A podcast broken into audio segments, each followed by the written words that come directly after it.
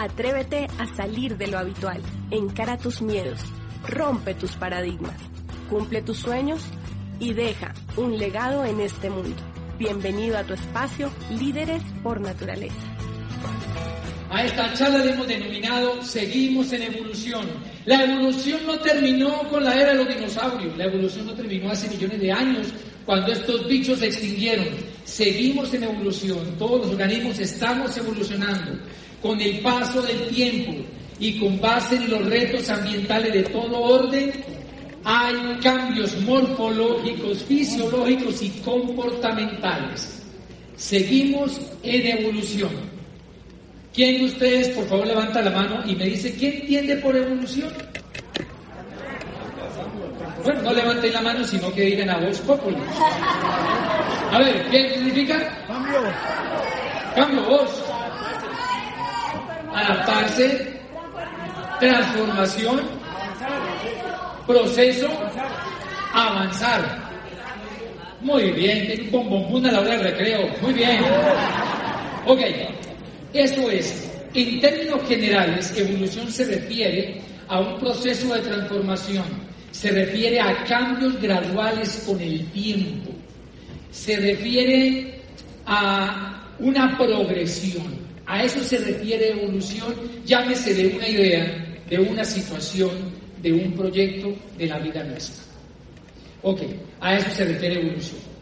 Si nos vamos, eh, si nos remontamos tiempo atrás, por allá a mediados del siglo XIX, Jean-Baptiste Lamarck formula una teoría de evolución, donde afirma que los seres vivos no fueron creados de manera estática e inmutable para siempre, sino que han sufrido diferentes cambios y esos cambios son fruto de la adaptación a los retos ambientales, afirma Lamarck.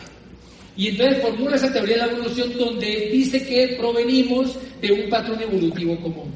Más o menos 50 años después, Charles Darwin y Wallace, eh, digamos que afinan esa teoría de la evolución y afirman que hay un mecanismo y que la, evolución de las especies se da mediante la selección natural.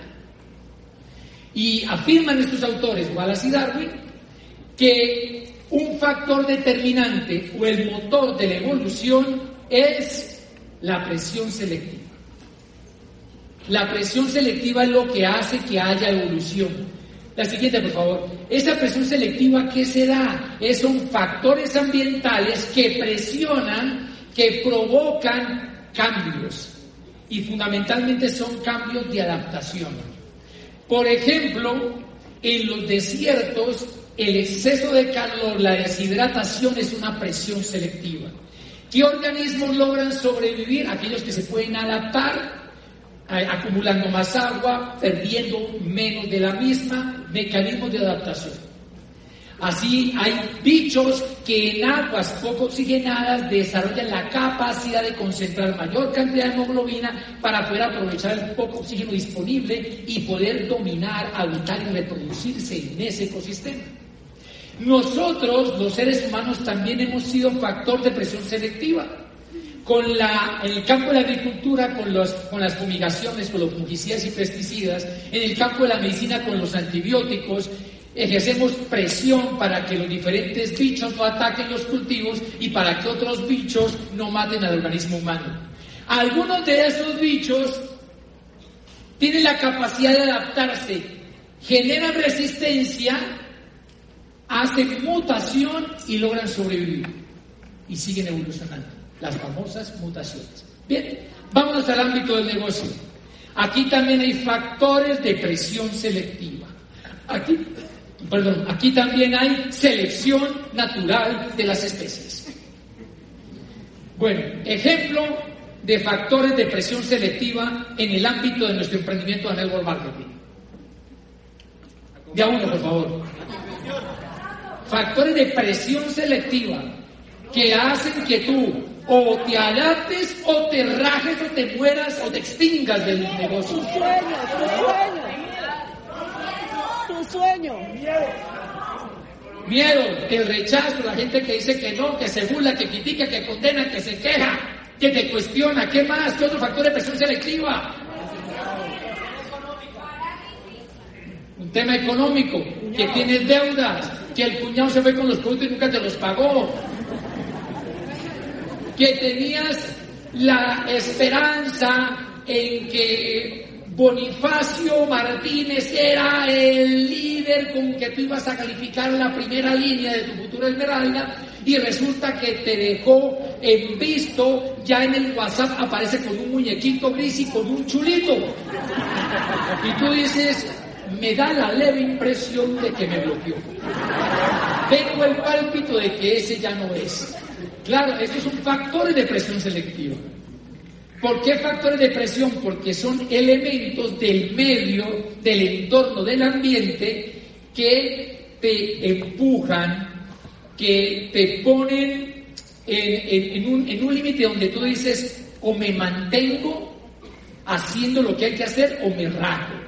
Entonces te presionan para que tú tomes decisiones, forjes el carácter, para que desarrollemos esa inteligencia emocional tan necesaria para emprender y ahí nosotros mismos escogemos si seguimos o nos morimos en el negocio. Por eso hablamos de selección natural de las especies, pero más específicamente podríamos hablar aquí de una autoselección. Porque, cada, porque aquí son muchos los llamados, pero pocos los autoescogidos. Aquí no hay un jefe, no hay un político de turno que decide quién se quede y quién no. Aquí no hay un gerente que dice, sí, yo creo que menos así llega a platino. Eh, Pedrito, no, Pedrito no llega ni al 3, que se vaya yendo de una vez. No existe eso. Ah, Juan Carlos iba a llegar a diamante. No existe eso. Ni, ni, te vas a valer de influencias políticas para que te asciendan a diamante no en cinco años, sino en uno y medio. No existe eso. Eso es lo hermoso, que cada quien se autoescoge. Está demostrado por más de seis décadas que el negocio funciona, pero que está en nuestras manos hacerlo funcionar para nosotros. Eh, una marca pancha de piano fina. Eh, no. Mi inglés es perverso. Steinway es un, es un piano finísimo. Si alguien no se prepara y pretende arrancarle melodías al piano decentes, no se prepara, suena como un bodrio, no, no puede decir que el piano no funciona. Pues un piano refino, el mejor del mundo y está comprobado. Muchos han sacado melodías espectaculares del piano. Lo mismo el negocio de network marketing, concretamente el negocio de AMO. Está probado que funciona y que tú puedes generar o extraer o conquistar muchos sueños y recompensas. Pero está en tus manos prepararte y hacer lo necesario para hacer que funcione para ti. No le puedes echar la culpa al piano porque está comprobado. El que queda mal eres tú echando la culpa al piano, porque si otros se han preparado y han sacado bien melodías, ¿por qué tú no? ¿Verdad? Entonces, el piano no está a prueba, el negocio no está a prueba, nosotros estamos a prueba. Y está en nuestras manos si logramos sortear esos diferentes factores de presión selectiva. Ah, que llevo tantos meses y no he auspiciado ni a mi madre. Es un factor de presión selectiva. O sea, esa, ese desierto que a veces experimentamos o que con frecuencia experimentamos. Con motivo de la pandemia hubo un gran factor de presión selectiva. De hecho, yo publiqué un artículo en las redes sociales que le puse el COVID-19 un factor de selección natural. Es un factor de selección natural de las especies. Aquellas personas, hay muchos, mucha diversidad de casos, pero aquellas personas, por ejemplo, hablando exactamente del negocio, que dijeron, no, es que si no nos vemos, si no hay eventos presenciales, no funciona, yo me rajo, hay una selección natural.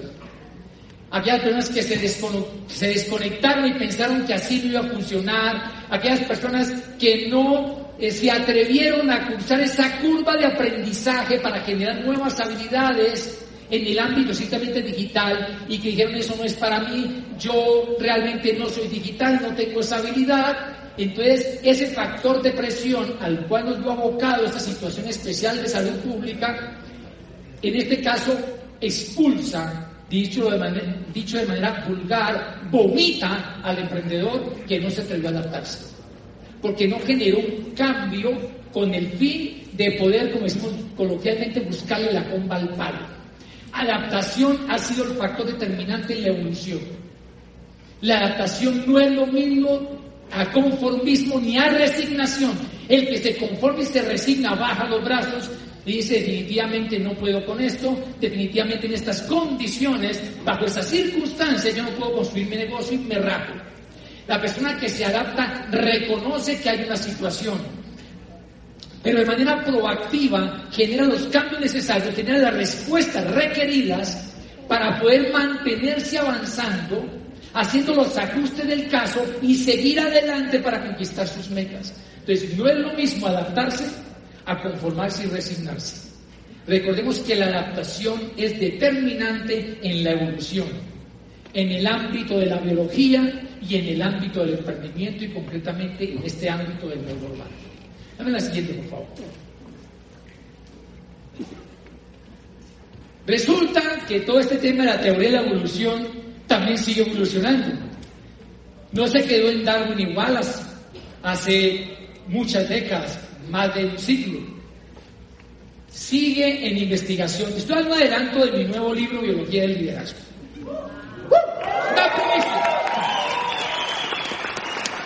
Resulta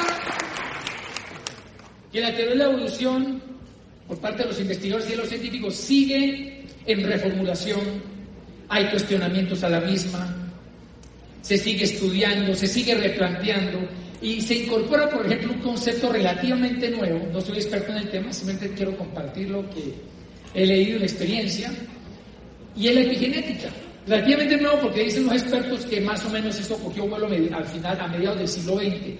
Y la epigenética, por lo que yo entiendo, palabras más, palabras menos, se encarga de estudiar aquellos cambios que se producen por la inactivación y desactivación de genes, sin alterar la secuencia del DNA. Esto quiere decir, en otras palabras, como decía Josefina Cano, Premio Nacional de Ciencia y Medicina, a quien entrevistamos en nuestro canal de YouTube Líderes por Naturaleza, PhD en Biología y en Genética Molecular, le recomiendo la entrevista, ella afirma, la genética no determina nuestro destino.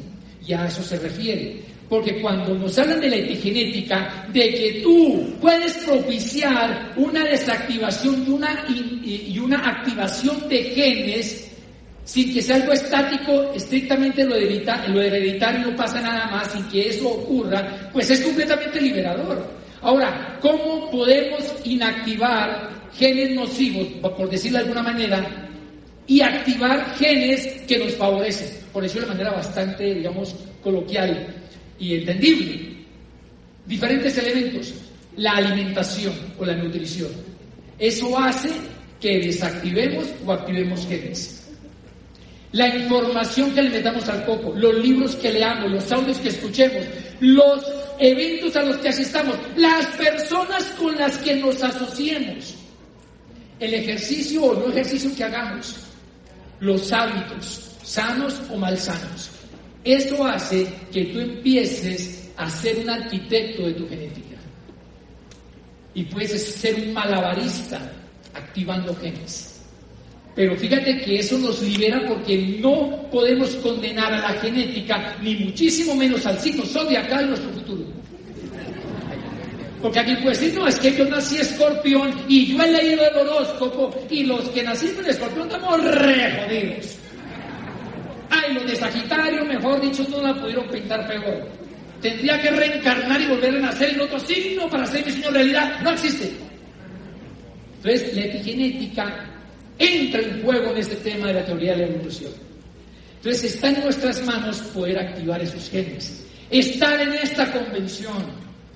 Y valga la cuña, adquirir tu taquilla desde este fin de semana. Y es inteligente, desde el punto de vista financiero es inteligente adquirirla con la promoción. Y adquirir el Powerfy hace que tú sigas conectado con una información que te permite activar genes que te favorecen e inactivar genes aquellos que no aguantan y que no son conspiradores de tus sueños, sino todo lo contrario, son saboteadores. Está en nuestras manos. Y a esto de la epigenética se suma el tema de la neuroplasticidad. Este tema también lo trato con cierto detenimiento, al igual que el network marketing como programa educativo y como modelo de negocio en mi libro ¿Cuál es tu clic? Resulta y acontece como, como dicen los expertos, que nosotros también somos arquitectos de nuestro propio cerebro. ¿Y por qué? Porque si bien es cierto todos tenemos el mismo cerebro desde el punto de vista anatómico y fisiológico, no todos tenemos las mismas conexiones neuronales. No todos tenemos los mismos circuitos, las mismas conexiones sinápticas. Porque aunque tenemos fisiológica anatómicamente el mismo cerebro, no tiene los mismos circuitos neuronales. Una persona que se, le pase, que se la pase viendo eh, Amor a la plancha, Betty la fea, Pedro el escamoso, eh, perra salvaje o zorra salvaje. El noticiero de la mañana, el mediodía y la tarde, la prensa, la radio de la matanza, el secuestro, la extorsión y la tortura a una persona que esté leyendo la magia de pensar en grande, que esté leyendo Pince Rica, que esté leyendo que esté leyendo las 21 leyes inevitables del liderazgo, que esté leyendo líderes por naturaleza. No lo a que esté escuchando audios como Cazador de Dragones, como eh, Corre un año por tu libertad, como eh, la actitud no es todo, efectivamente depende de la actitud, siempre convenciendo a los enanos, el poder de un sueño, alimentando un sueño, no es lo mismo. Cuando nosotros hacemos, estamos propiciando adrede a nuestra voluntad nuevas y positivas conexiones neuronales. A eso se le llama plasticidad cerebral, es decir, la flexibilidad, la versatilidad con que nuestras neuronas se pueden conectar, reconectar, hacer nuevos circuitos, una riqueza neuronal. Por eso nosotros decimos que la convención es como una orgía neuronal, porque es una entrepierna impresionante entre nuestras neuronas. Y está demostrado que literalmente nos volvemos más inteligentes. O sea, no es un intelectual. No depende de tu del bachillerato de la primaria, eso no tiene nada que ver. Tenemos en nuestras manos entonces esa posibilidad de superar la genética y de ser arquitectos de nuestro propio futuro. Muy bien. Dame la siguiente, mi viejo querido, por favor. Bueno, ¿y qué estrategia entonces implementa la naturaleza para hacerle el quite a tanta presión selectiva, a tanto factor de mortalidad que hay? Pues hay que adoptar la estrategia de los peces. Por ejemplo, el salmón construye nidos donde pone 3.000, 4.000, 5.000 huevos por nido. La carpa común pone hasta 300.000 huevos en promedio. Por postura, 300.000 huevos. Los peces de marinos de aguas abiertas, como hay mayores factores de presión selectiva, hay mayor grado de mortalidad, pues pueden poner más de un millón de huevos por postura. ¿Por qué? Porque la naturaleza es sabia. Y estos peces saben, entre comillas, saben de antemano que va a haber mucha mortalidad. ¿Por qué? Por la predación, peces más grandes que se comen los huevos, la pesca, la contaminación de los ecosistemas acuáticos, variaciones de la condición físico-química del agua, como la temperatura, la salinidad, el oxígeno disuelto, etc. Entonces, como saben que eso va a pasar, la estrategia natural es poner muchos huevos para que después de que haya tanta predación, tanta mortalidad, los pocos que sobrevivan llegan, lleguen a la madurez sexual, logren aparearse, reproducirse y de esa manera garantizar la perpetuidad de la especie. Una especie se dice que es exitosa cuando logra llegar a su madurez, reproducirse para mantener la especie. ¿Ok? Entonces, ¿cuál es la estrategia en este negocio? Poner muchos huevos en los dos sentidos. Poner muchos huevos. Entonces, ¿qué es poner muchos huevos?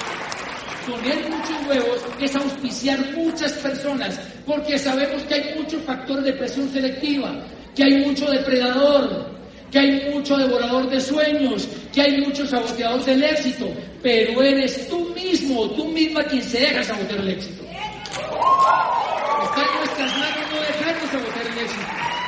Entonces, hay como sabemos que mucha gente tiene la neurona muy blandita, y si el cuñado, o el primo negativo, o el compañero de trabajo vaciado, o el padrino endeudado, le habla bobadas, pendejadas, barrabasadas y disparates de este negocio, y no tolera el comentario, se achurrusca. Un huevo menos. Hay que poner otro.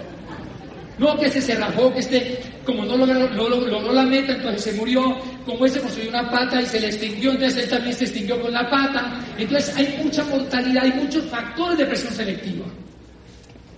Pero como no sabemos qué huevos van a salir huevos, Pues hay que poner un montón. Como dice mi primo, hay que poner de entrada 30 frontales para que por selección natural queden al menos 6, que pueden ser los 6 cabezas de grupo de tu futuro diamante. Por eso hay que poner muchos huevos, porque sabemos, el líder sabe de antemano que muchos huevos se van a morir. Y el líder es el único huevo que no muere porque ese crece, se reproduce y garantiza la perpetuidad de su negocio, más allá de su existencia, porque logra trascender.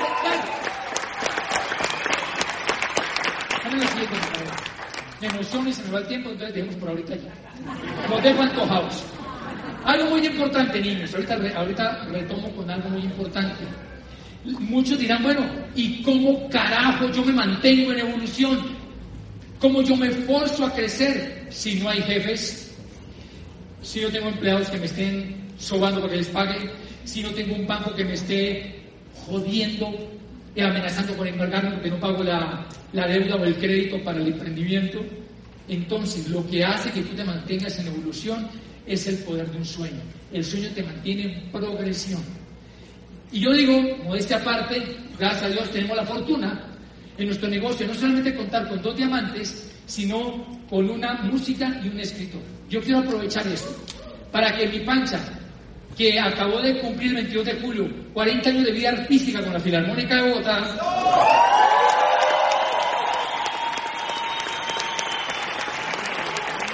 notable de su experiencia artística, que es notable, exitosa, y obviamente haciendo la analogía con el negocio, en qué consiste y qué provoca el poder de un sueño en mancha. Tiene la palabra. Por fin me dejó intervenir. pues miren, corazones, yo les, tengo que empezar a hablar de lo que yo venía desarrollando y sigo desarrollando, pues porque ya, ya es mucho tiempo que llevo desempeñando mi profesión, y es el poder de un sueño, el poder de, de decretar en un momento eh, hablábamos con las palabras, el poder de, las de la palabra, y es que yo decreté. Un día muy chiquita, estaba muy sardinita, eh, estar en, la Orquesta Filarmónica de Bogotá. Yo no dije cualquier orquesta va a estar en una orquesta, yo dije yo voy a estar algún día porque tuve la oportunidad de escucharla en la Orquesta Filarmónica de Bogotá. Y tuve que hacer muchos ajustes. Créame, yo vengo de Cali, toda la vida en Cali. Eh, ¿Para qué le voy a decir que no rumberísima? Me encantaba todos los fines de semana estar rumbeando, pero cuando me tocaba estar en mi trabajo en la Orquesta Sinfónica del Valle en ese momento, pues yo tenía que centrarme en lo que tenía que hacer. Pero como ya tenía puesto el ojito y el corazón y todo mi pensamiento en estar en la Filarmónica de Bogotá, muy sardina, dije yo, me voy para Bogotá. Créanme, no fue fácil, porque mi, mi hermanita chiquita, que ustedes la vieron por ahí, Esmeralda Vivian, mm, Vivian Mosquera. Ella no es tan chiquita. Bueno, pues ya es un mujerón. Pero ella era una niña de 5 o 6 añitos y yo decía, una de las cosas que a mí me movía mucho era tener que desprenderme de ella, porque por razones económicas que no vamos a contar, mi mamita, pues mi papito digamos que, gracias a Dios está en el reino de Dios, eh, pero pues mi papito fue un padre ausente, ¿sí? Entonces mi mamita era la que estaba todo el tiempo maciando para sacar a tres, en ese momento, bueno, sí, ya tres hijas adelante, y le tocó, fue, le salió un, digamos, un empleo fuera de Colombia, entonces nos encargó a mi hermana mayor y a mí encargarnos de la niña que tenía un añito. Ustedes no saben lo difícil que para mí, porque nosotros éramos sus mamás. Mi mamita estaba trabajando como empacadora en la Opel en Alemania, pero porque, ¿por qué? Porque le pagaba muy bien, pero estaba ilegal. Créanme, eso no es lo mismo que irte a trabajar o ir a producir en un país eh, X, el que sea que no sea el tuyo, con la, con la cosa de que te pueden quitar la libertad, te pueden quitar eh, eh, lo más preciado que es eso, la libertad. Entonces yo pensé mucho, yo pensaba en mi hermanita, yo decía, eh, de hecho ella me hace voz y mi hermana son mis segundas mamás porque nosotros éramos las que estábamos encima de ella, vistiéndola, alimentándola. Entonces dije, pero yo tengo un sueño en mi cabeza y yo le dije a mi abuelita, le abuelita y a mi hermana mayor le dije, Ros, yo me voy para Bogotá, si yo me quedo en Cali, yo me siento que no estoy progresando, yo necesito ir a buscar y detrás de mi sueño que están en la filarmónica. Mi hermanita Ross eh, me dijo, pancha fresca, fresca que nosotros nos encargamos con mi abuelita de, de la Bibi. Entonces digo, fue ir detrás de ese sueño, dejando amigos, dejando, bueno, en ese momento la rumba, dejar la comodidad de mi casa, porque pues yo generaba las cosas en mi casa, pero yo tenía eh, digamos, muchas responsabilidades económicas porque fui la que primero se independizó económicamente. ¿Vas a decir algo? claro, pero que... ¿Qué canción, no? Acaba de haber y está otra vez acá. A ver, decime, decime. Es que hay muy importante cuando vos, hay un momento donde vos decretas el sueño. Claro, la gente dirá, ¿por qué se ir a Bogotá la Filarmónica? No, porque tú tuviste una inspiración y decretaste un sueño y eso hizo que te movieras para donde. Obvio. Cuéntanos cómo fue ese decreto del sueño. Ah, no, pues es que yo escuché la orquesta y yo dije, bueno, yo voy a estar en esa orquesta. Tuve que empezar a hacer ajustes, créanme que no fue fácil porque bueno, ya me vine con el dinero de la liquidación de la Orquesta del Valle, que pues era en ese momento pues pequeñita, pero yo dije, me vine con ese dinero y yo sabía que no me sentía preparada todavía para presentarme en la orquesta, porque yo decía, Dios mío, yo vengo de la Sinfónica del Valle, que era una orquesta chiquitica y llegar a semejante monstruo. Pero mira, vencí los miedos, vencí las, las, las situaciones económicas que se me presentaron porque pues yo no, yo venía y era saque, saque, saque plata la liquidación que yo traía. Y cuando uno mete dinero al bolsillo, todo se me va acabando. Y créeme que en un momento, hubo momentos en que me tocó decidir o ir a tomar mis clases de viola, porque me tocaba coger buceta, de donde yo vivía era lejos, a donde estaba mi profesor, me tocó decidir, o comíamos ese día, o yo iba a tener el, el, dinero para pagar mi clase y para, para transportarme. Eh, eso fue una de las cosas que yo dije, yo estoy, o sea, Dios mío, dame la posibilidad.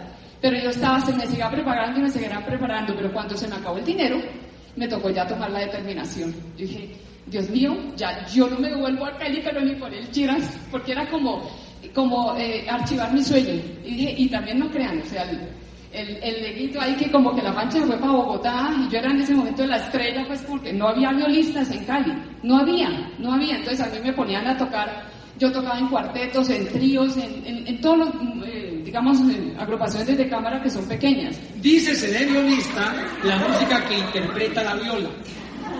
No, una vez dijeron, eh, y con ustedes Mauricio, una tarima, con ustedes Mauricio Castillo, licenciado en educación, y Esperanza Mosquera, viola de profesión.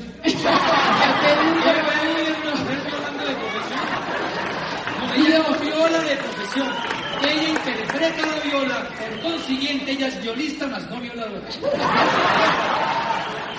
Ok, entonces miren, yo, ¿para qué les cuento todo este rollo? Para que se den cuenta que cuando uno tiene claro por qué está corriendo, por ejemplo en el caso, del, si lo extrapolo ahorita al, al, proyecto, yo no entré al proyecto porque estuviéramos en una situación pues, eh, económica difícil, yo cuando, nosotros, bueno, cuando mi Mauri conoció el proyecto, yo ya estaba en la Filarmónica en un muy buen nivel, eh, digamos, de, jerarquía, porque yo soy la asistente de la, de la primera viola desde hace muchos años.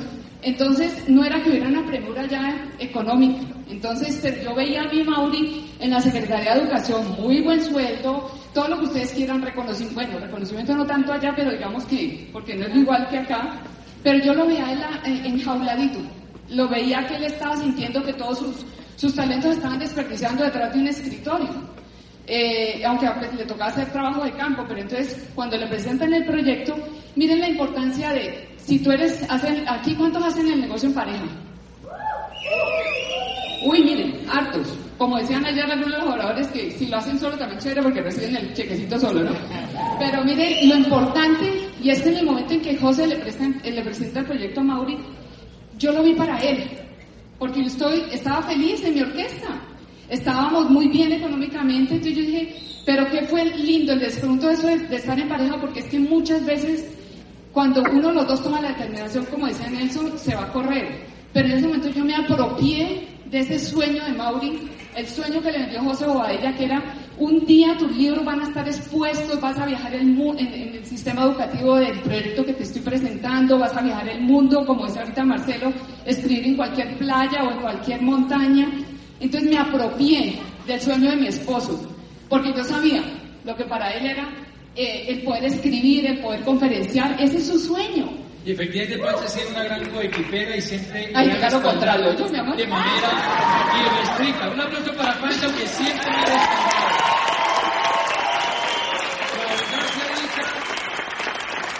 ha sido fundamental, fundamental, determinante el, el, trabajo en equipo con Pancha. Ella ha sido coequipera. El pantallero siempre he sido yo eh, posteando videos en la tarima y tal. Pero tras bambalinas hay trabajo en equipo muy importante y eso ha sido, eh, Pancho es una pieza fundamental en el logro de lo que hasta el momento hemos podido conquistar. Algo de Pancho que te quiero ahí como, como remarcar. Eh, pila, pila. El sueño es lo que mantiene la progresión, lo que te mantiene, como ustedes decían, avanzando, transformándonos, cambiando, en un proceso gradual en el tiempo para conquistar el sueño.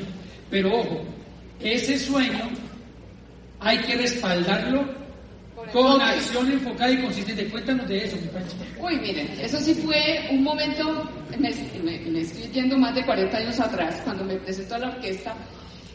Miren, ustedes no se imaginan lo que fue eso. O sea, para ponerles en contexto, o sea, nosotros tenemos en nuestro instrumento cuatro cuerdas, como el violín, pero pues de una sonoridad más baja. Estudiaba tantas horas en el día, o sea, tomaba mis clases, eh, que yo casi no sentía ni hambre, de, verdad, bueno, a veces porque tampoco tenía como, de pronto una comida porque ya he bajado el dinero como les decía, pero era tantas las horas de estar tocando mi instrumento que los dedos me sangraban. Y yo decía, Dios mío, que yo pueda llegar a este examen de la filarmónica en forma, porque es que el programa que me pasaron para presentar el examen, y miren las cosas de Dios, ya ahí entramos solamente por concurso. No es como dice Mauricio aquí en el proyecto que te diga usted va a llegar a diamante en, medio mes, usted a plata en cinco días. No, ahí en la orquesta es por concurso. Si hay un músico acá, pues me va a entender, eh, con un jurado, y ya acababan de pasar los exámenes de concurso en la Filarmónica.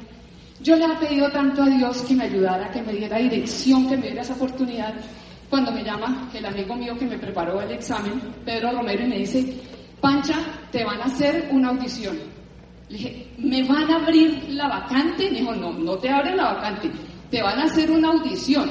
Si vos pasas la audición, ahí mirarán cómo, cómo organizan. Y mira, Dios es tan grande y me bendijo de tal manera que hice la audición, gracias a Dios pasé el concurso, y me dijo, mira, así entras en el último atril. O sea, nosotros vamos situados así por atriles, ¿no?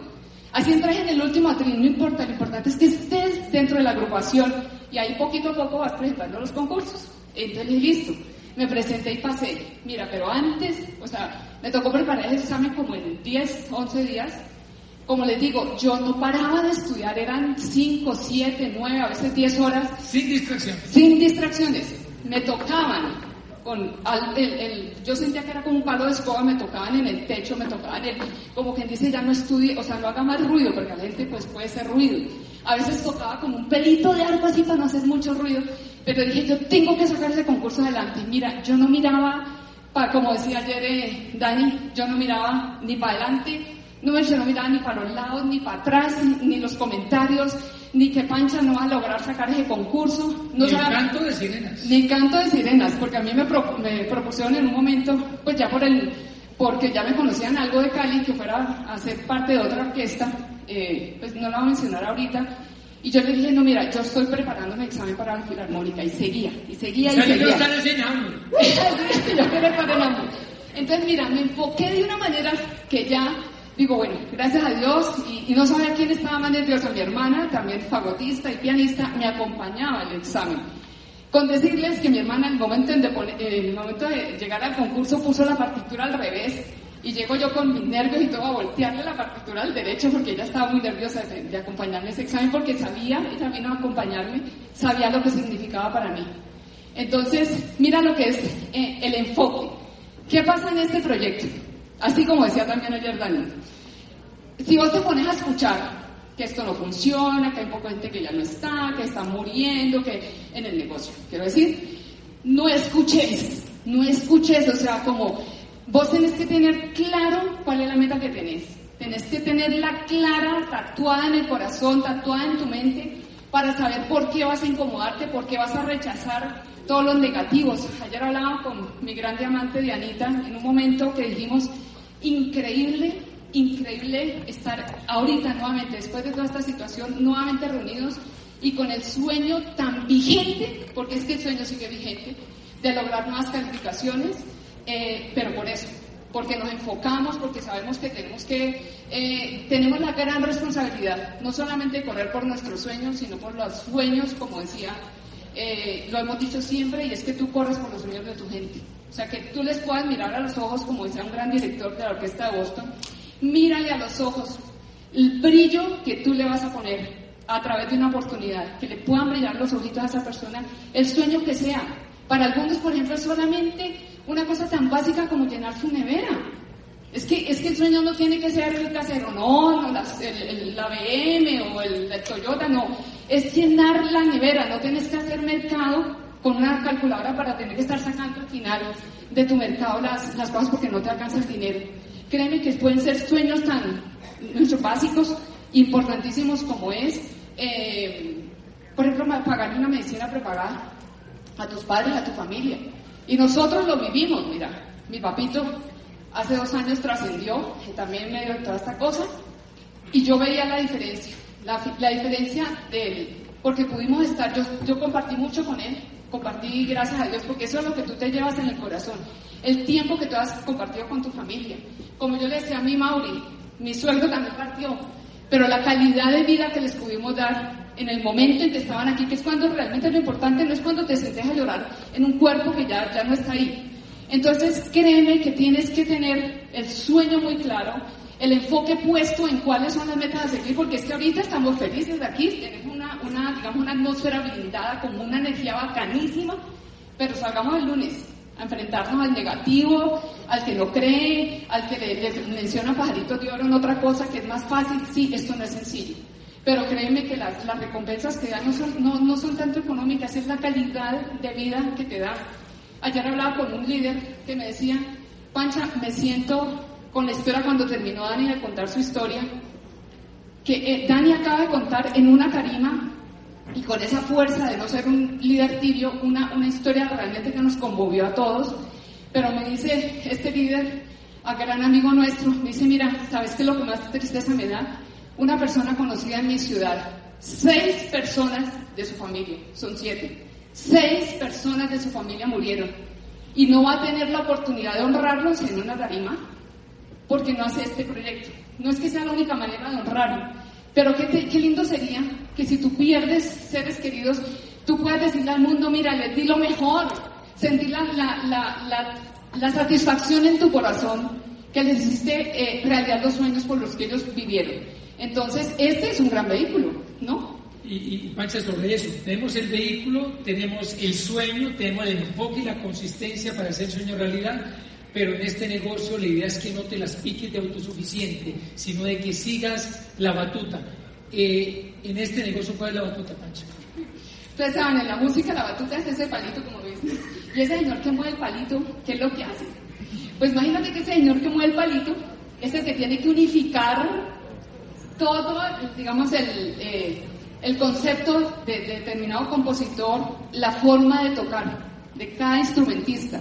O sea, este señor con ese palito no es que tenga que tocar cada instrumento, pero tiene que conocer la interpretación que tiene que hacer cada instrumentista. O sea, es el músico mayor, ¿sí me entiendes? Es el músico más importante y tiene que unificar todos los criterios. Porque uno como músico, créanme que uno tiene su ego, ¿no? Y si uno tiene cierto nivel, uno como que dice, no, pues yo sé todo, yo he tocado esto 40 años, ¿cómo me viene a decir? No, yo puedo tocar, he tocado miles de veces sinfonías de Beethoven, de Mahler, de, todo lo que ustedes quieran.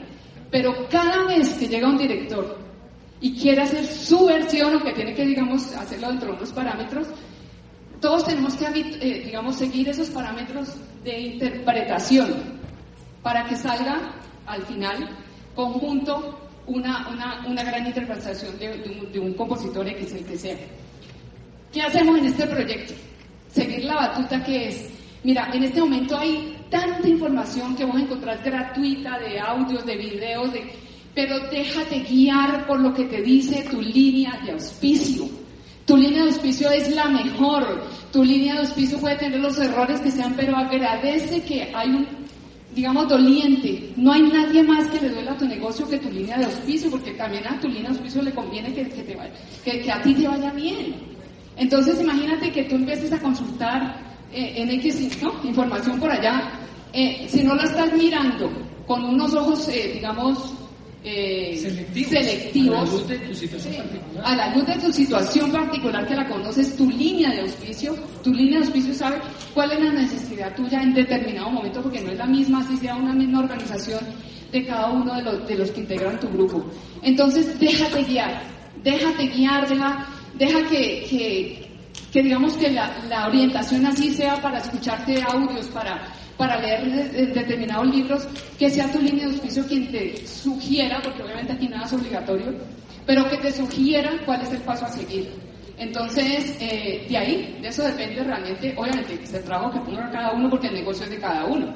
Pero, pero con la guía de un mentor, y nosotros agradecemos infinitamente a Dios los mentores que hemos tenido y, pues eso no, no, no, quita que nosotros tengamos que poner el trabajo, si es así, lo seguimos poniendo, como que no, como decían ayer los oradores, y es que te cojan, te cojan trabajando que te cojan trabajando, que la situación que venga te coja trabajando. Que si te tocó aprender cosas nuevas, bueno, nuevas conexiones neurológicas. Ahí tengo a mi cuñado, a, mi Lucho, que él, es duro en esa cosa neurológica, pero sabemos que a través de la lectura, a través de, una buena asociación, como le decía mi Mauro ahorita, a través de buenos, una buena escucha, vas a cambiar la conexión. Y créeme, en la música lo tuve que aplicar. Gracias a Dios en este programa educativo. Porque créanme, estaba pasando unas situaciones muy complejas físicas de mis manos eh, y yo decía, Dios mío, yo toda la vida no he hecho sino tocar viola y ahorita qué me voy a poner a hacer. Me sentía que se me había acabado el piso. Pero yo creo que me decía Mauri, mira mi amor, eh, léete esto, léete lo otro. Y yo, ya venía, ya venía, ya venía desarrollando el, negocio ya no como solamente un, como aplicante, sino en, en pleno con él. Eh, aunque él ha llevado siempre la batuta de nuestro negocio, es la mejor parte de nuestro negocio, eh, pero créanme que con este sistema educativo pude salir adelante y cambiarme una cantidad de cucarachas en la cabeza que hubieran así tuviera dolencias, si hubiera cosas, situaciones a nivel profesional allí en la orquesta porque tenía un puesto de responsabilidad y la tengo todavía. Y, digamos como que la crítica es más, más fuerte, pero pude hacerlo a través de los libros. Yo decía, ¿ustedes creen que eh, si tú llegas a tu trabajo y tienes otra información en tu cabeza de que todo como que positivo, de que puedes, que por encima de las circunstancias vas a salir adelante, ¿no crees que te da un, resultado diferente? Claro que te da un resultado diferente. Entonces yo dije, lo que venga. Y por eso, mira, en una convención, yo tomé la determinación, yo, yo, yo, yo, porque Mauri alcanzó a asistir como una o dos solitos, ¿no? Y yo tomé la determinación de que yo iba a hacer esto con mi Mauri, que iba a estar con él desarrollándolo, que iba a estar con él acompañándolo, iba a estar con él en la escuela, además, como debe ser.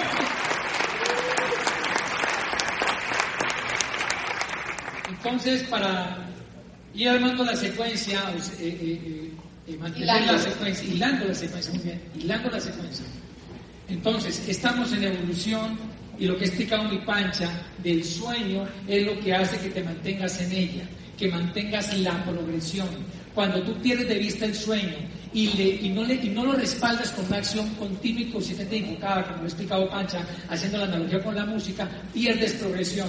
Y en lugar de estar en un proceso, en un estadio evolutivo, progresivo, lo que vas a estar es estacionado a la vera del proceso. Que te entonces, la, claro, entonces la persona que pierde de vista el sueño y que no lo respalda con acción, se aparta. Es como si dejara de correr en la pista y se queda en zona de pits y peor aún, se va a la gradería a ver a otros correr. Bien, para ir terminando, miremos cuál es nuestra máxima evolución. En mi criterio, nuestra máxima evolución es cuando tú defines un ideal de vida y das lo mejor de ti hacia su conquista. Y en ese interín también buscas lograr la mejor versión de ti mismo. Para mí eso marcaría nuestra máxima evolución o tu máxima evolución. Ahora, miremos qué es ideal de vida. Con esto recuerdo una entrevista que le hicieron al escritor uruguayo ya fallecido, eh, Eduardo Galeano, y a él le preguntaron sobre el tema de qué es un ideal de vida. Y él a su vez citó a un director de cine argentino de apellido Birri, quien afirmó, el ideal de vida es como una utopía. Y la utopía es algo que es imposible de alcanzar. Entonces le preguntaron a Fernando Birri, bueno, pero si la utopía es algo imposible de alcanzar, ¿para qué carajo sirve la utopía? Y él dijo esto, sí, es imposible de alcanzar porque la utopía está en el horizonte. Y yo hago la analogía con el ideal de vida. El ideal de vida está en el horizonte. Si tú caminas 10 pasos, el horizonte se aleja 10 pasos. Si tú avanzas 20 pasos más, el ideal se te corre 20 pasos más. Entonces, ¿para qué carajo sirve una utopía o un ideal de vida?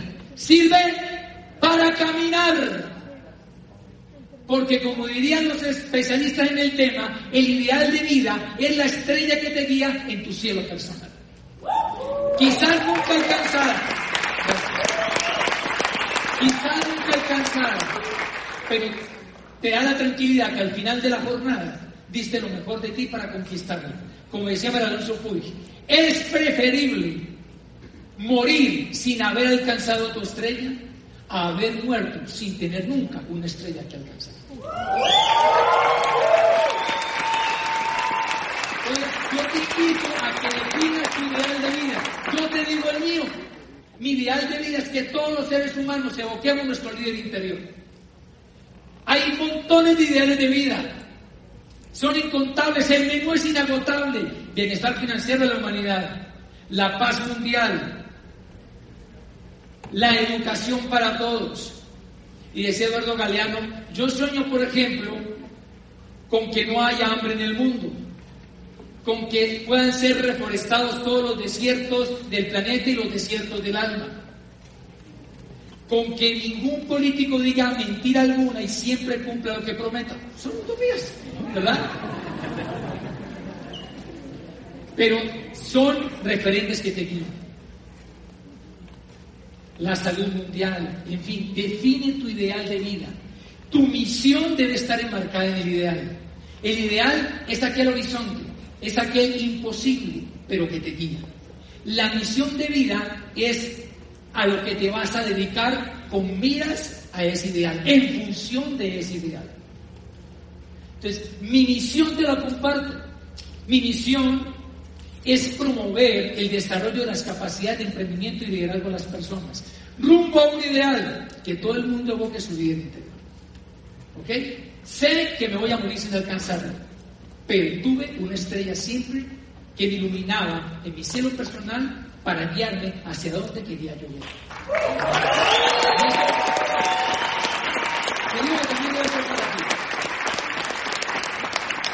Y en interín yo hay un ideal de vida interior. Y el ideal de vida interior es la mejor versión de cada uno de nosotros.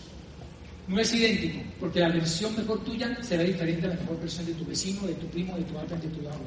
Cada uno sabrá cuál es su mejor versión. Entonces decía Galeano, yo le añadiría un nuevo mandamiento que se le ha olvidado a Dios. Conservarás la naturaleza porque no eres la dueña o el dueño de ella, sino que eres parte de la misma. Y yo agregaría un segundo mandamiento porque queden dos. Definirás un ideal de vida y darás lo mejor de ti para conquistarlo. Te regalo esos dos mandamientos para que los pongamos en práctica en la vida. Y finalmente, quiero dejarte con una reflexión. Dame la siguiente, por favor. Recientemente vi un video de un reconocido director de cine mexicano llamado Carlos Moret. Y Carlos Moret hace una analogía y dice que la vida es como una maratón. La vida es como una maratón. Pero ojo, no todos iniciamos de la línea, en la línea de partida. Suele un poquito, por favor. No todos partimos desde el mismo punto. Nuestros padres nos han dejado, yo diría que mucho más allá de la línea de partida. Aquellos cuyos padres nacieron en la década de los 20, 30 40, la llamada generación de hierro, fue una generación que la dio toda. Una generación donde normalmente el papá salía a trabajar a dar lo mejor, a esforzarse, a sacrificarse, y la mamá lo daba todo para que al hijo o a la hija no le faltara nada en casa. A veces trabajaba más duro la mamá en la casa criando muchos hijos que el papá en su empleo o donde estuviera trabajando para generar ingresos. Los que venimos de esta generación de hierro tenemos mayor responsabilidad y compromiso, diría yo, porque hubo más esfuerzo de nuestros papás. Pero yo sé que aquí hay personas que no vienen de esa generación de hierro, con sus padres no vienen de allá, que sus padres son más jóvenes, pero te aseguro que te dejaron en un kilómetro mucho más avanzado del mío. Mis padres seguramente me dejaron en el kilómetro 10 o 15, pero tú seguramente, tus papás, lo han dado todo para que nunca te haya faltado el vestido, el alimento, el abrigo, hayas tenido estudio y no te dejan el kilómetro 10 ni el 15, después te dejan el kilómetro 30. Y si tú miras para atrás, hay gente que viene con hambre corriendo sin zapatos. Porque ese no tuvo la fortuna que tú. Tú tuviste la papa desde el principio, hay gente que no. Hay gente que viene corriendo sin zapatos. Hay gente que viene corriendo detrás de la línea de meta para ponerse en línea de partida. Y a ti te pusieron 20 kilómetros adelante. Aquellas personas que nos pusieron más kilómetros adelante en la línea de partida, tenemos más responsabilidad para hacer de nuestra vida realmente un acontecimiento extraordinario. Tenemos un mayor compromiso. Mira, en este momento mi mamita está hospitalizada. La vengo a dejar hospitalizada. Y yo la veo y digo, tengo que dar lo mejor de mí, porque ella lo dio todo para que a mí no me faltara nada. Si a mí me pusieron el kilómetro 10, yo no puedo ser tan boludo de poner a tomar una selfie en vez de seguir corriendo para coronar la meta. Lo hermoso de esta maratón es que no la gana el primero que llega. Lo hermoso de esta maratón es que la gana cada uno de ustedes llegando a la meta de sus propios sueños. Deseamos de corazón que el tiempo que acabas de invertir contribuya a desarrollar el líder que por naturaleza está dentro de ti.